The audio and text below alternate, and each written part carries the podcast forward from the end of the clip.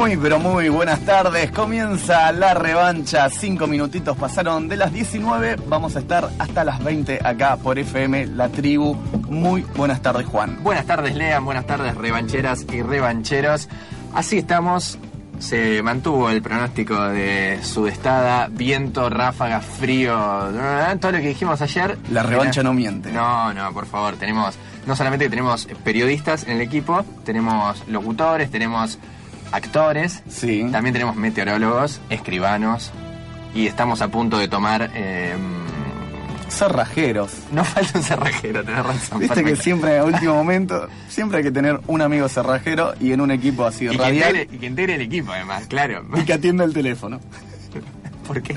Y pues si un cerrajero no te atiende, viste, te quedas ahí en, Se en te complica medio cuestión. clase, te complica. Es una persona siempre tener disponible para, para llamar. Por suerte esta semana no estamos hablando de este tema, sino que estamos hablando de otra cosa. Estamos hablando de envidias. Envidias de esas truculentas que te carcomen por dentro, sobre todo en la infancia, en la adolescencia. Y ayer. Y ayer a las 3 de la tarde, acuerdo. Claro. No.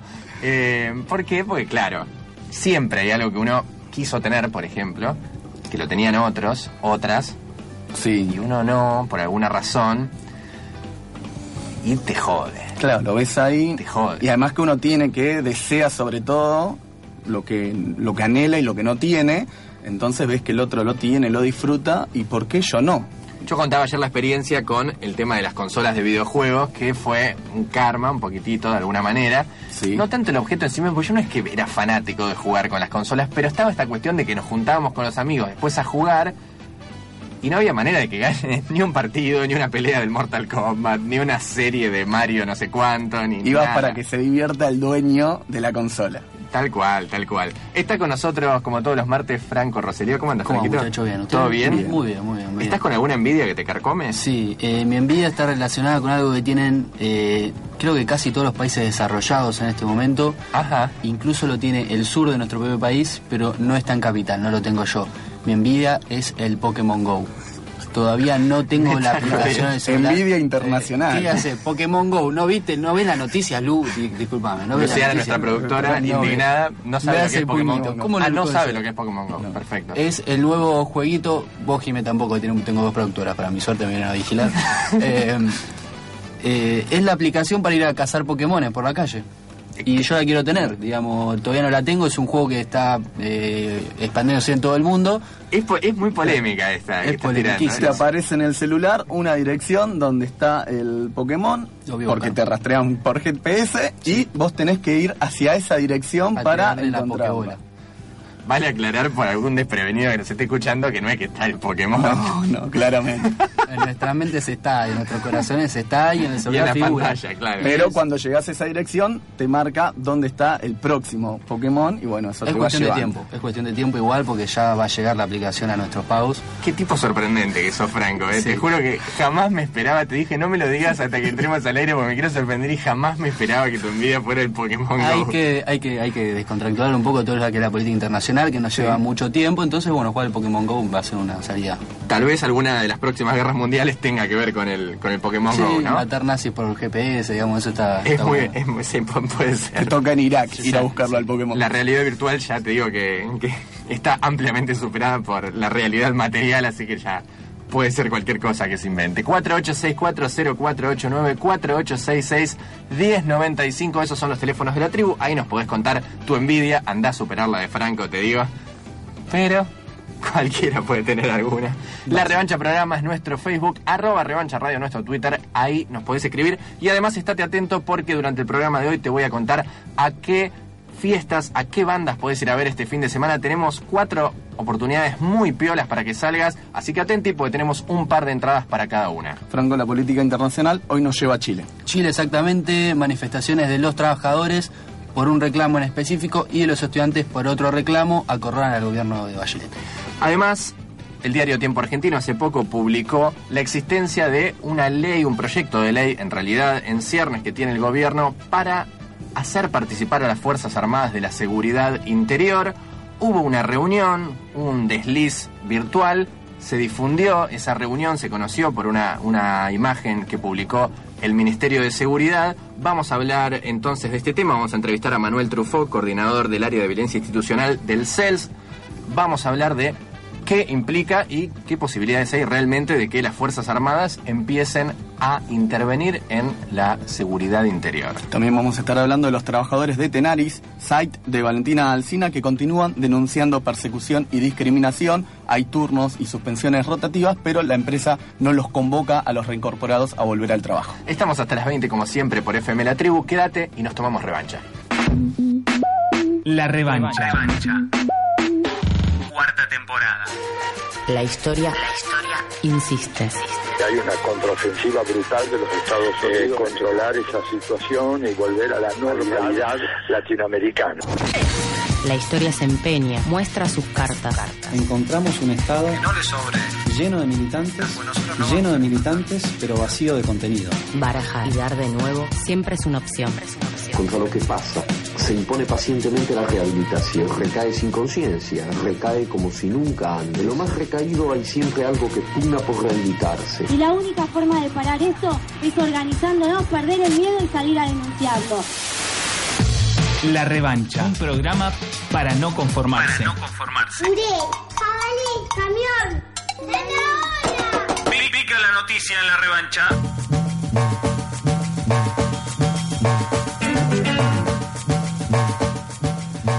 Freno al aumento del subte.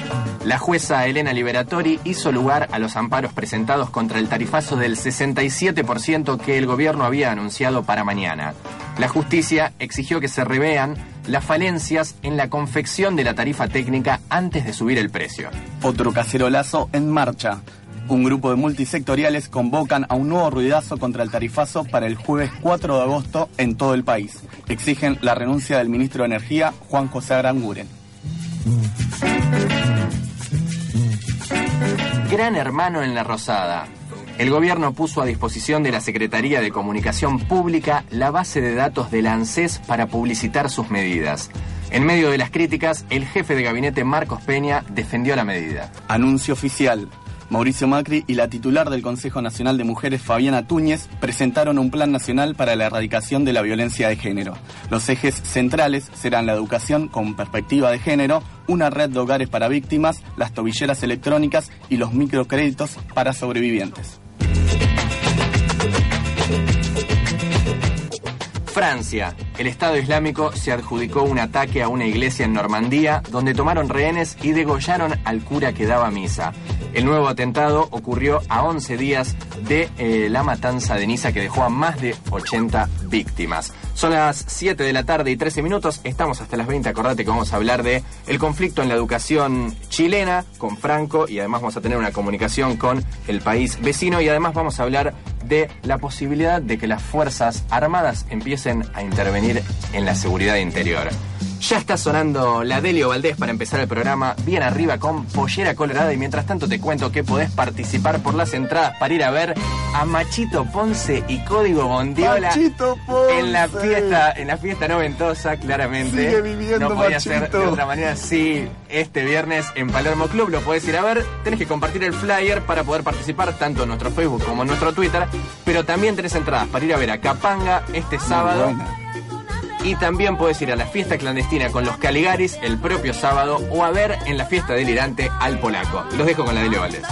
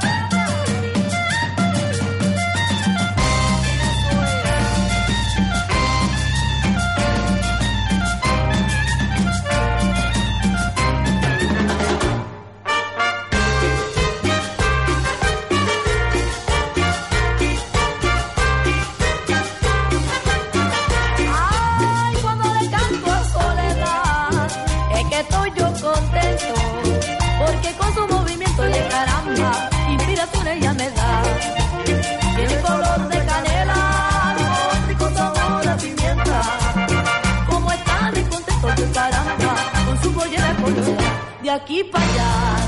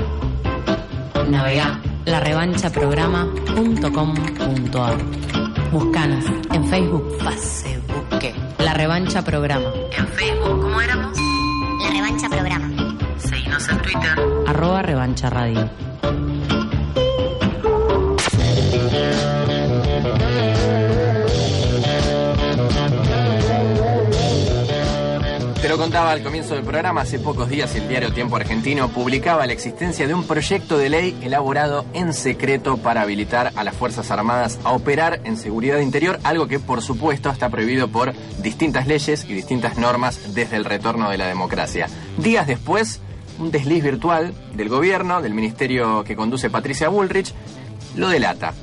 ¿Por qué? Porque confirma una reunión entre las Fuerzas Armadas, las Fuerzas de Seguridad y funcionarios del Ministerio de Seguridad y del Ministerio de Defensa. A los pocos minutos retira esa publicación, pero el CELS intima y eh, le exige una respuesta, una explicación y detalles acerca de esta reunión. Y en una, en una gacetilla responden que tenía que ver con eh, un operativo de frontera conjunto que se empieza a realizar. Estamos en comunicación telefónica con Manuel Truffaut, coordinador del área de violencia institucional y seguridad ciudadana del CELS, el Centro de Estudios Legales y Sociales. Manuel, Leandro y Juan, te saludamos desde la tribu. ¿Cómo estás? ¿Qué tal? Buenas noches, ¿cómo están? Bien, bien. Bueno, eh, ¿quedaron conformes con, con la respuesta que recibieron del Ministerio de Seguridad? ¿Creen que hay posibilidades reales de que se avance con un proyecto de esta envergadura? Eh, mira, nosotros lo que estamos viendo es que va viendo señales que se van acumulando, digamos, en, en los últimos meses, que, que, van en ese sentido. Eh, por eso un poco también la, la idea de, de visibilizar esa, esa, reunión, porque digo, en principio puede ser, puede parecer algo anecdótico, ¿no? Un tuit del Ministerio de Seguridad sobre una reunión aparentemente de rutina, pero que, bueno, para nosotros es significativa por eh, estas, estas señales que se vienen dando en los últimos meses, sobre todo desde la declaración de, emergencia en seguridad en, en, enero, que van en una dirección que, que a nosotros no, nos preocupa bastante. Manuel, vos decías, y lo, también lo mencionaban en el comunicado, la emergencia de seguridad cuando asume Macri, también podemos citar el decreto 721 que le da más autonomía al ejército. ¿Qué rol crees que, que le busca el gobierno de Cambiemos a, al ejército y a las Fuerzas Armadas? Mira, eh, es probable que, que haya tensiones dentro del mismo gobierno. Eh, lo que es seguro es que hay algunos sectores que ven con buenos ojos que las Fuerzas Armadas puedan tener un, rol mucho más protagónico en distintas problemáticas este, que, preocupan a la población, en lugar de mantener ese, ese rol más bien prescindente que, que viene manteniendo por lo menos desde, desde las últimas décadas de, de la democracia. Eh, en ese sentido, vemos que hay también presiones internacionales para que esto suceda, porque no es ningún secreto que eh, Estados Unidos, o por lo menos algunas de las agencias de, Estados Unidos, promueven este, este modelo de Fuerzas Armadas que puedan intervenir en, en problemas de seguridad interior.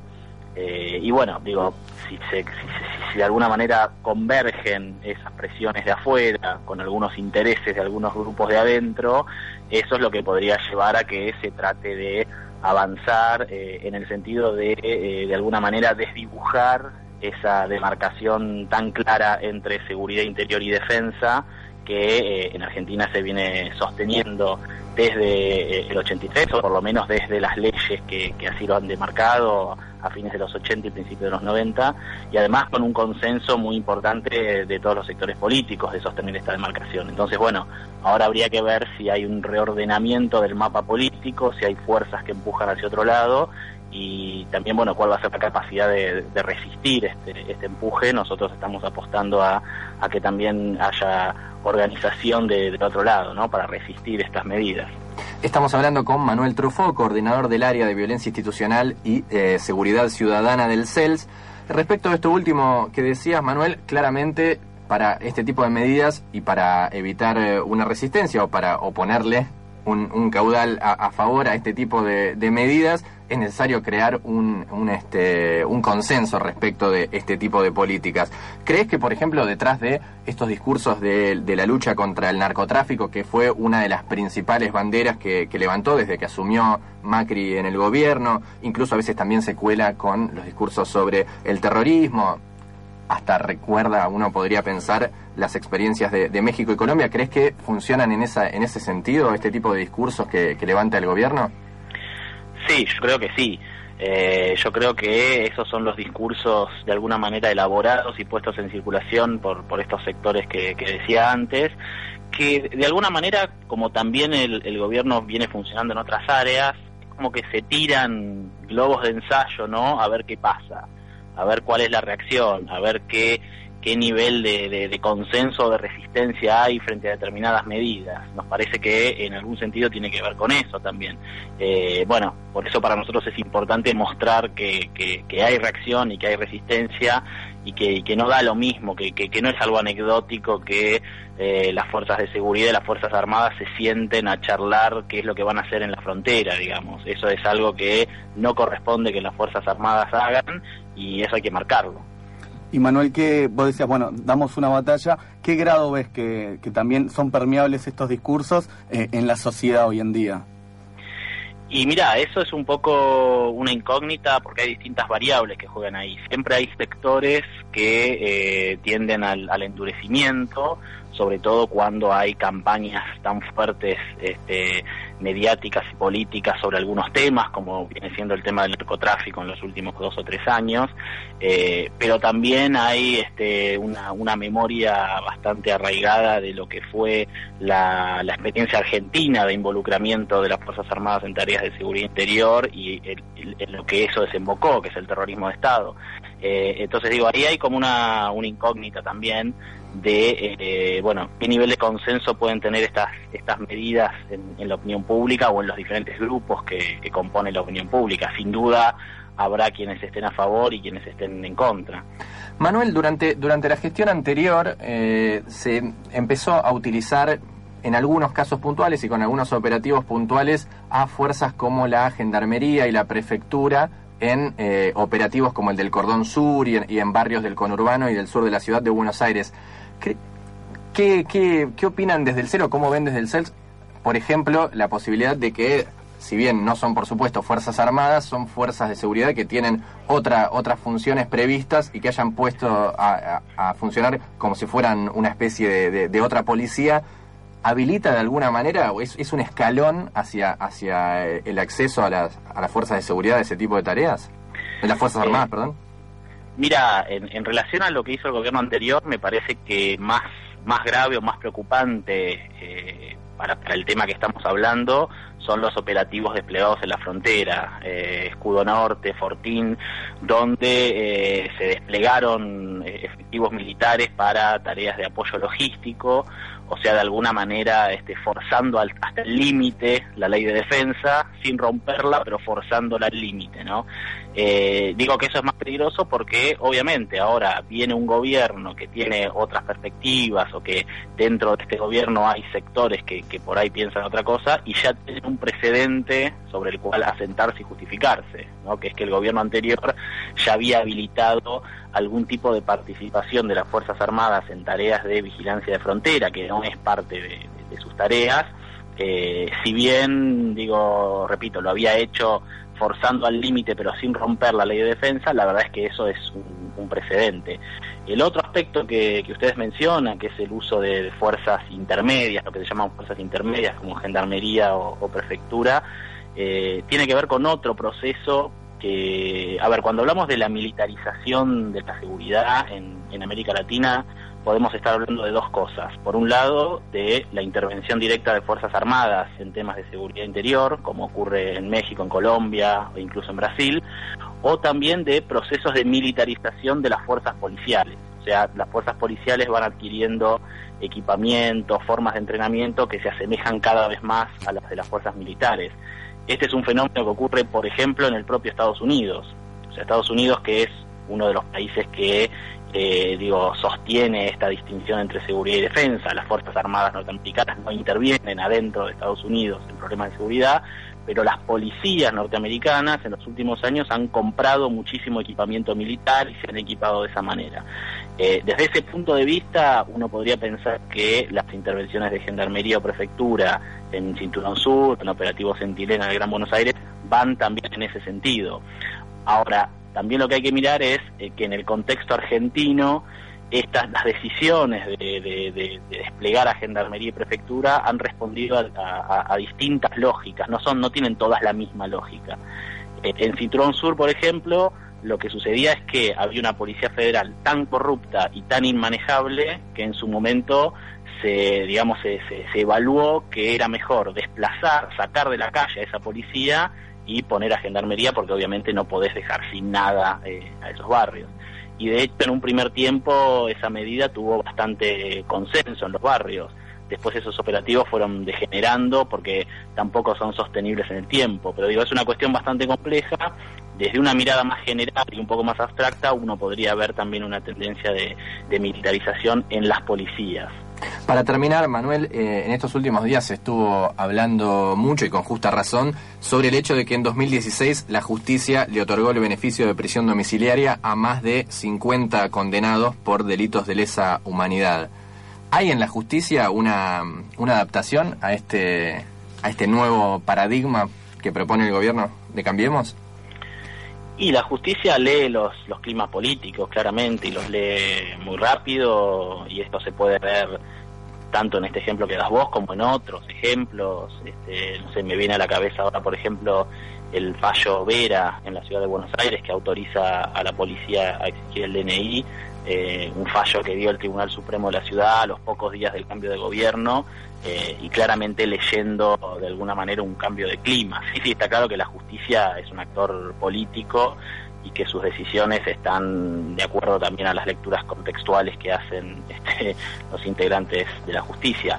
Lo que yo querría agregar, en todo caso, acá como, como parte de algo preocupante de las políticas del gobierno actual, es algo que ustedes mencionaron al principio y, que, y sobre lo que no volvimos, que es el, el debilitamiento del gobierno civil de las fuerzas de seguridad, ¿no? Estas medidas que este decreto que mencionaban ustedes, que de alguna manera devuelve a las propias fuerzas armadas varias atribuciones para tomar decisiones logísticas y de otro tipo, eh, que digo, si están pensando en que las fuerzas armadas intervengan en temas de seguridad interior, debilitar el gobierno civil es lo peor que pueden hacer porque vamos hacia el peor escenario posible, que son serían fuerzas armadas interviniendo y sin control civil, ¿no?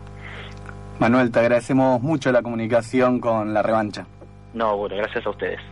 Pasaba Manuel Trufó, coordinador del área de violencia institucional y seguridad ciudadana del CELS del Centro de Estudios Legales y Sociales.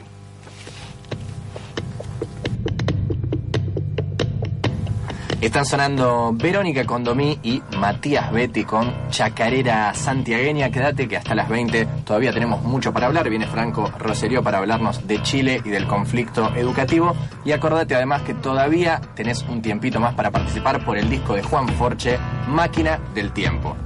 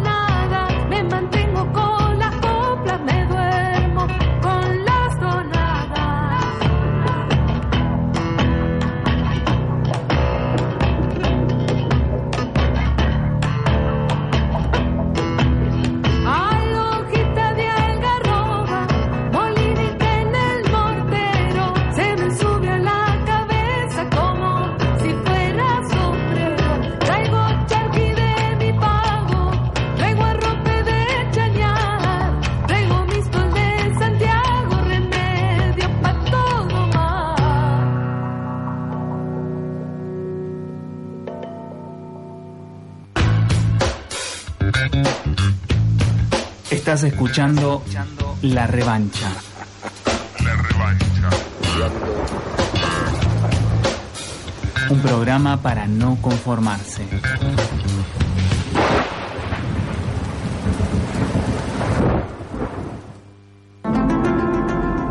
La tribu. Lo que estamos viviendo es el, el momento más oscuro. Es como si fuéramos en un túnel, nos metimos pensando que realmente por este vamos a llegar al camino que queremos llegar. El segundo semestre es el momento en el cual aparece la luz del túnel, allá lejos, pero vos seguís en el túnel. Entonces, empezamos a ver pequeñas luces, pero no vamos a sentir en la vida familiar, digamos, un alivio, una reactivación, porque para que el crecimiento de la economía se dé, vamos así a esperar el año que viene. Sin aire no hay fuego. 88.7. Modulada estereofónica. Espacio publicitario. Si estás pensando en construir o en reformar tu casa, pensá en Sanitarios Ilía. Instalaciones de agua, cloacas y gas, grifería, amoblamientos de baño y cocina, cerámica, termotanques y pintura. En Sanitarios Ilía encontrás atención personalizada, entregas sin cargo. Solicita un asesor de ventas al 4656-9000 o a ventas arroba sanitariosilia.com.ar. Sanitarios Ilía. Despertate bien. Lunes a viernes, de 6 a 8 de la mañana. Sueños y músicas. ¿Eh? Hay un tiquitín, tiquitín. Pasos Pasos y creaciones a partir del reciclado. Impresiones personalizadas. Tercer sábado de cada mes. Taller Paso Filo con Busca toda la info en el Facebook. Pasos Filos, los pasos de la tribu. ¿Hasta dónde extenderán su territorio estos cangrejos gigantes? ¿Deberíamos preocuparnos? Para el costado. Los martes a las 20. Vuelta Cangrejo. Formato semanal. Este ciclo de renacimiento les permite regenerar y fortalecer su caparazón. Martes, 20 horas. Necesito algo que me lave un poco y que me limpie la pieza. Aumenta el gas, aumenta la luz, pero los precios de lo primo siguen siendo los más baratos. Distribuidora Lo Primo, venta y fabricación de productos de limpieza. 4925-1211. Envíos a toda la capital. Distribuidora Lo Primo, 4925-1211. Hacenos tu pedido y lo llevamos a donde vivís. La buena lectura ilumina. Historia de Artigas y la independencia argentina. Una investigación sobre la poderosa influencia en América del Sur del padre de los pobres. De Eduardo Ascuya Meguino. Ediciones SICUS. Libros para una cultura de la integración. sicus.org.ar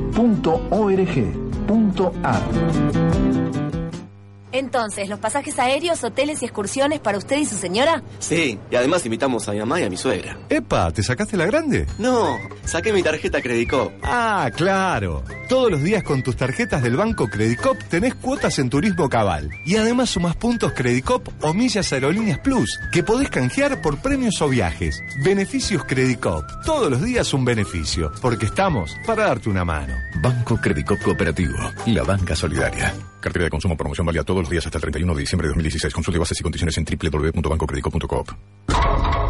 Fin de espacio publicitario. FM 88.7. No tengo ningún, ningún inconveniente en decirlo. En la Argentina no hubo 30.000 desaparecidos. Fue una mentira. Construyó en una mesa para obtener sus subsidios que te daban sin... O sea, esto es lo que se alimentó en el último tiempo desde un sector. Basura. Miro tu mente y veo basura. Sin aire no hay fuego. Y en tu corazón. ¿Vas a discar? ¿Vas a discar? La característica marcada es 4866-1095. 4864-0489. inexistente. Por favor, consulte con su servicio de informaciones. Muchas gracias. ¿Vas a llamar? 7 de la tarde y 38 minutos. Le mandamos saludos a Rocío Raiberti que dice que cuando ve que son las 19 es hora de revancha. Y es verdad, y juega por la consigna, nos dice, envidia una parrilla porque los domingos hay olor asado y odio en silencio a todos los vecinos. Está muy bien, esa es una envidia muy buena. Es verdad. Un abrazo grande a Rocío. Acuérdense que pueden jugar por las entradas para las cuatro fiestas, las cuatro bandas que pueden ir a ver este fin de semana. El jueves anunciamos quién se la lleva y además está activa por unos minutos más el sorteo por el disco Máquina del Tiempo de Juan Forche y los compañeros del vino. Prometimos hablar de Chile Franco, rechazo al proyecto de reforma de educación superior, pero también a los cambios en el sistema de pensiones y jubilaciones. Exactamente, dos sectores muy importantes para el gobierno de Bachelet que comenzó anunciando que era un gobierno de centroizquierda. Vos me lo discutías, pero bueno, eso es lo que ellos dicen, ¿no? Digamos, así Bueno, como dijo dicho al hecho hay un largo hecho, trecho. Sí, hay un largo trecho. Bueno, como decíamos, el domingo eh, 750.000 manifestantes en 40 ciudades de todo Chile, 100.000 trabajadores en Santiago de Chile, justamente por este proyecto de, o digamos, la actual ley de administración de fondos de pensiones, que eh, es una ley heredada, heredada o creada en, en 1980 bajo la dictadura de Pinochet. Recordemos que en Chile la dictadura duró hasta los 90, digamos, se alargó bastante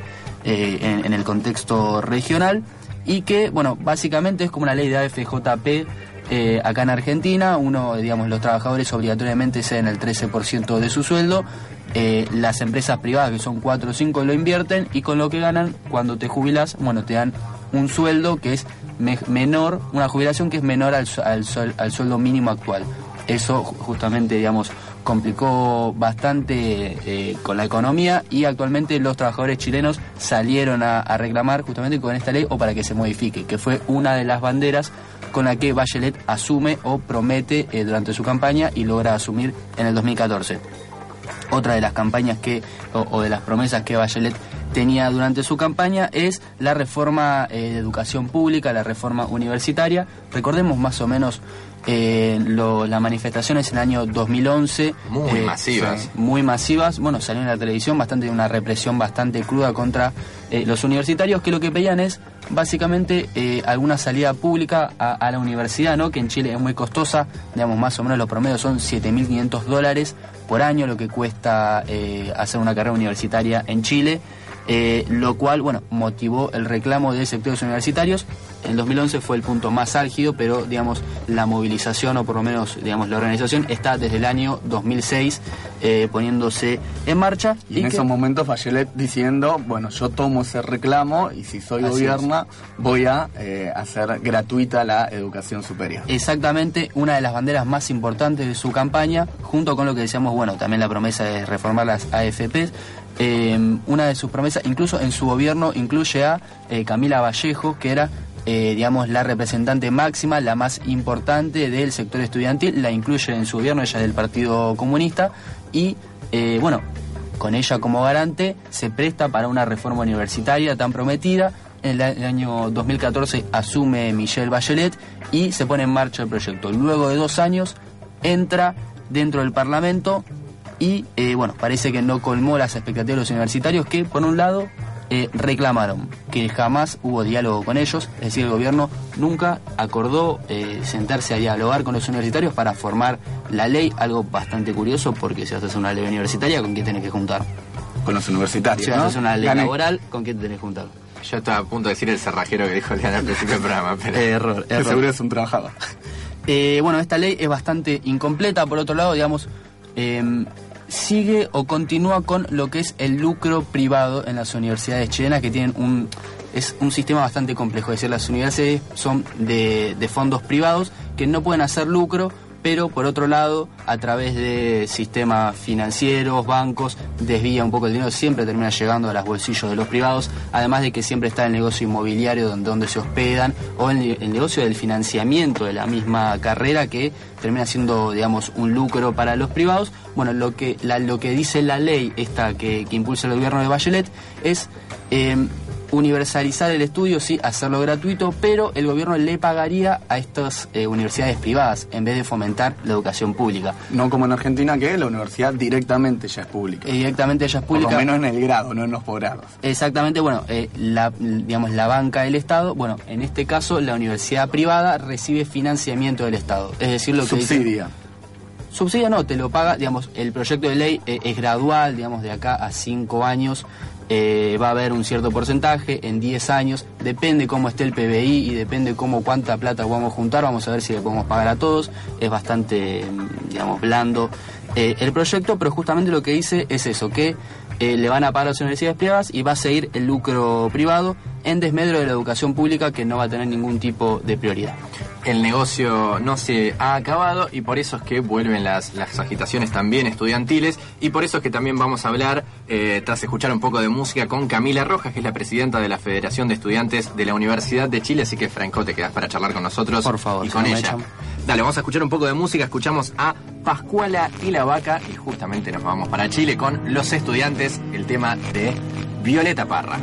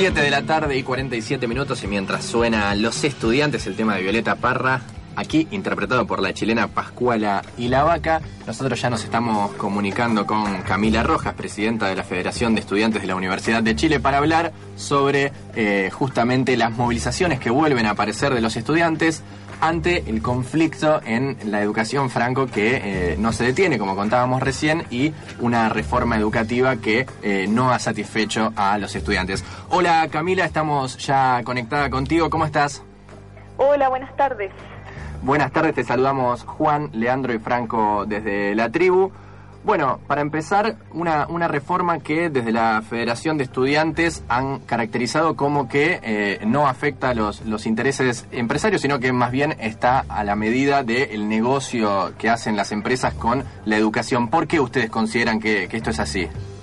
Mira, la, reforma lo que viene a hacer es a regular, a incorporar algunas regulaciones, porque el sistema en Chile está completamente desregulado, cada quien crea su institución, más allá de cumplir o no con criterios mínimos, como tener biblioteca, por ejemplo.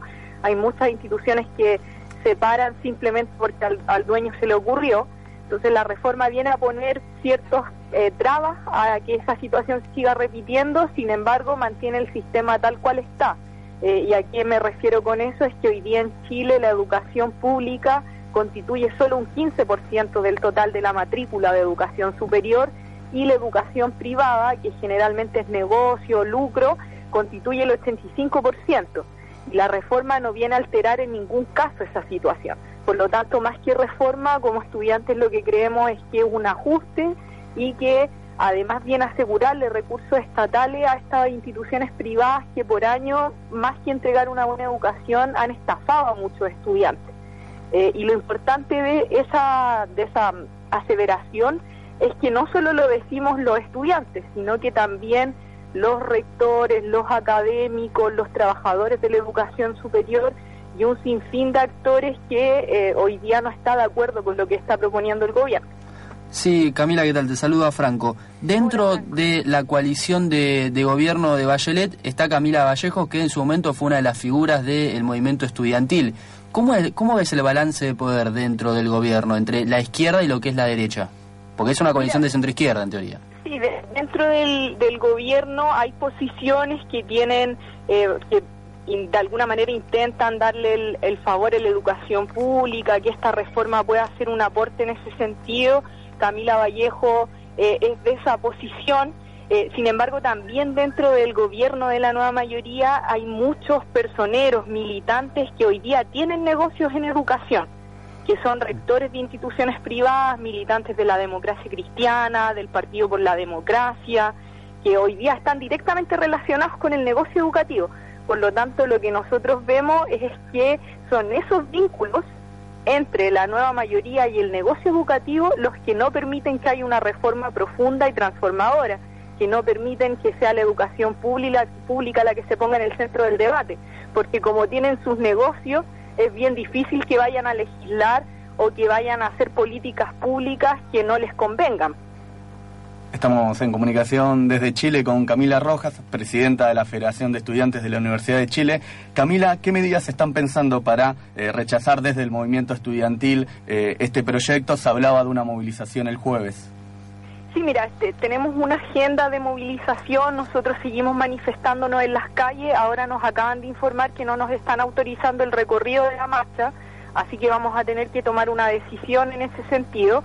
Eh, y además de la marcha, que es como lo más común que hacemos, también estamos dando procesos de discusión con las comunidades universitarias en varias de nuestras instituciones para poder generar una contrapropuesta y tener, eh, como digo, distintas posiciones respecto de lo que sí debería contener una reforma que apunte a tener un sistema de educación superior distinto al que se tiene hoy día en Chile, que entiende a los estudiantes como consumidores. ¿Cómo es que no les autorizaron la, la, movilización o el recorrido de la movilización? ¿Ustedes tienen que pactarlo con, con el gobierno, con carabineros? Claro, ¿Cómo es? Con la Intendencia, la Intendencia de Santiago. Eh, ellos son los que, de la región metropolitana, los que trazan el recorrido, se llega a un acuerdo. Y por ahora nos dijeron que no nos estarían autorizando el recorrido que nosotros solicitamos, que es la Alameda, que es la principal arteria de, de la capital. La decisión es si, eh, si tomar es, esa recomendación del gobierno o, pon, o posponer la marcha, ¿no? O, o intentarlo igual. Eso, claro, como una de las primeras opciones. Claro, sí, ahí tenemos que decidir entre una de esas tres, pero eh, posterior al ingreso de la reforma es muy mal que no nos autoricen la posibilidad de manifestarnos, porque no estamos de acuerdo con cómo ingresó este proyecto. Entonces que nos digan que no es como de alguna manera obligarnos a que estemos de acuerdo con un proyecto con el con, que, que, no nos parece, que creemos que consolida el negocio. y que no viene a generar cambio. Sí, y además digamos que en esta autorizada es bastante grave. En la última o la más numerosa de las últimas, la del 6 de julio, estuvo autorizada y hubo 140 detenidos. Imagínate si no lo estuviera.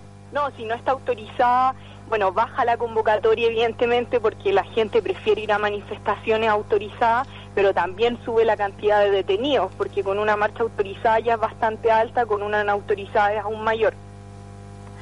Camila, te agradecemos mucho por esta comunicación y, y te mandamos un abrazo grande desde Argentina.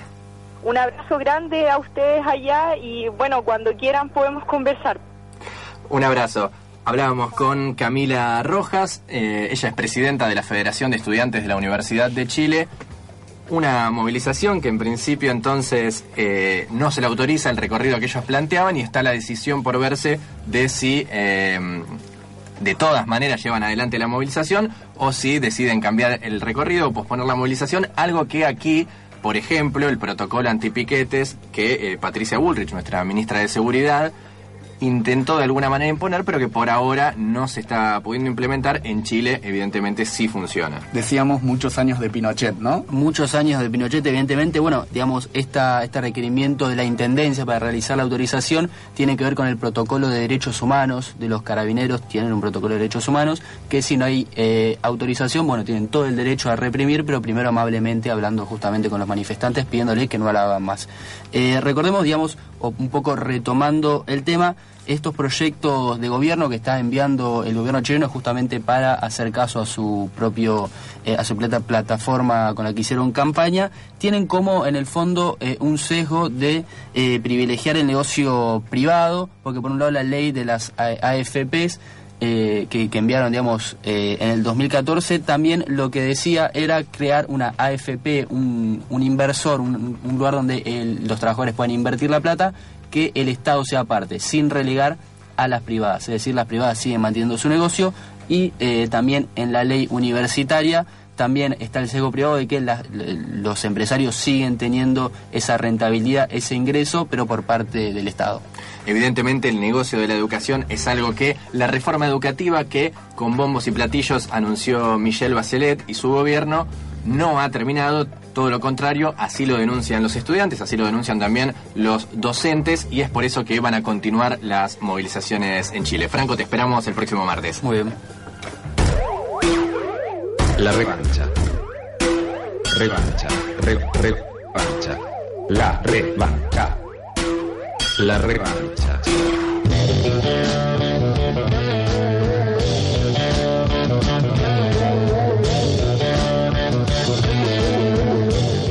Como decíamos al comienzo del programa, trabajadores de la metalúrgica Tenaris Ciat de Valentina Alcina continúan denunciando persecución y discriminación por parte de la empresa.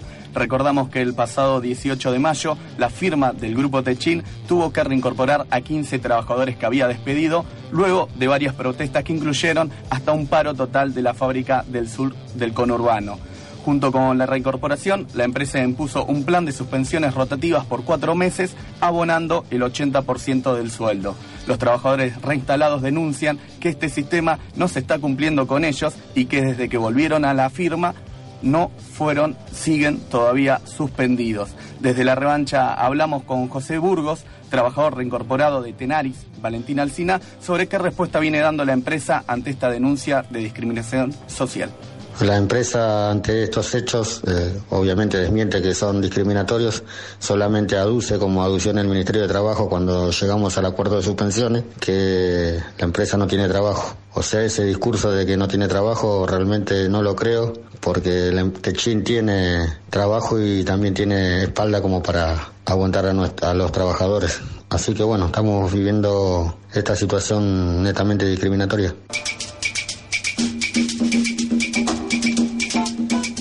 Llegando al final del programa, 7 de la tarde y 56 minutos, y tenemos un ganador del disco Máquina del Tiempo, el disco de Juan Forche y los compañeros del vino. Juan Forche que nos visitó el último viernes, Viernes, en nuestro sí, sí. acústico, que estuvo realmente muy, muy, muy, pero muy bueno y que además eh, ustedes pueden ver en nuestro Facebook La Revancha Programa las próximas fechas que, que ya publicamos cuando son. El ganador del disco, que además es un disco cuadrito, un disco hermoso que lo podés Muy linda arte de tapa. Vos ponés el disco en la compactera y el cuadrito, la tapa, la colgás en la pared. El ganador es Lorenzo Ortiz, que participó por nuestro Twitter, arroba revancha radio, así que felicitaciones. Y los que no ganaron el disco de Juan Forche, Fiesta. Olmedo por lo menos tienen la posibilidad de tener un buen consuelo porque mira, tenemos cuatro fiestas, cuatro bandas, en realidad más de cuatro bandas. El viernes podés ir a la fiesta noventosa. Machito Ponce. Si te acordás de Machito Ponce y de Código Bondiola, Oye, pana. Te metes en nuestro Facebook o en nuestro Twitter y compartís el flyer que lo tiene a Machito señalando ahí con una especie de, sombrero que dice primer aniversario de la fiesta noventosa y participás. La fiesta es este viernes a las 23 en Palermo Club. También el sábado tenemos tres propuestas. Capanga que cierra su gira. Lo va a cerrar en, eh, en Groove, ahí en Avenida Santa Fe. Tenemos un par de entradas también para este sábado a las 21. Y además tenemos fiesta clandestina con los Caligaris el sábado a las 12 y media de la noche en Groove también. Y en Palermo Club puedes ir a ver a El Polaco y Cumbia ahí fuera en la fiesta delirante. Cuatro propuestas espectaculares. Te metes en nuestro Facebook, La Revancha Programa, y compartís el flyer de la fiesta a la que querés ir. O te metes en nuestro Twitter, arroba Revancha Radio, y lo retuiteás. Tenemos prohibido participar, pero como me gusta la de Capanga. ¿Te gusta la de Capanga? Sí, muy, muy buena banda para ir a ver en vivo. Tengo una mala noticia. No, no, lo dije primero, lo dije primero que no podemos jugar. No, por favor. Así que antes que Leandro la pirate, métanse por favor y compartan. Nosotros nos vamos despidiendo, los dejamos en buena compañía de Vuelta a Cangrejo y nos encontramos mañana como siempre a las 19 acá en FM La Tribu. Nos escuchamos. Chau, chau. Gracia queda por suceder. Vas a perder el depósito del alquiler. Los astros.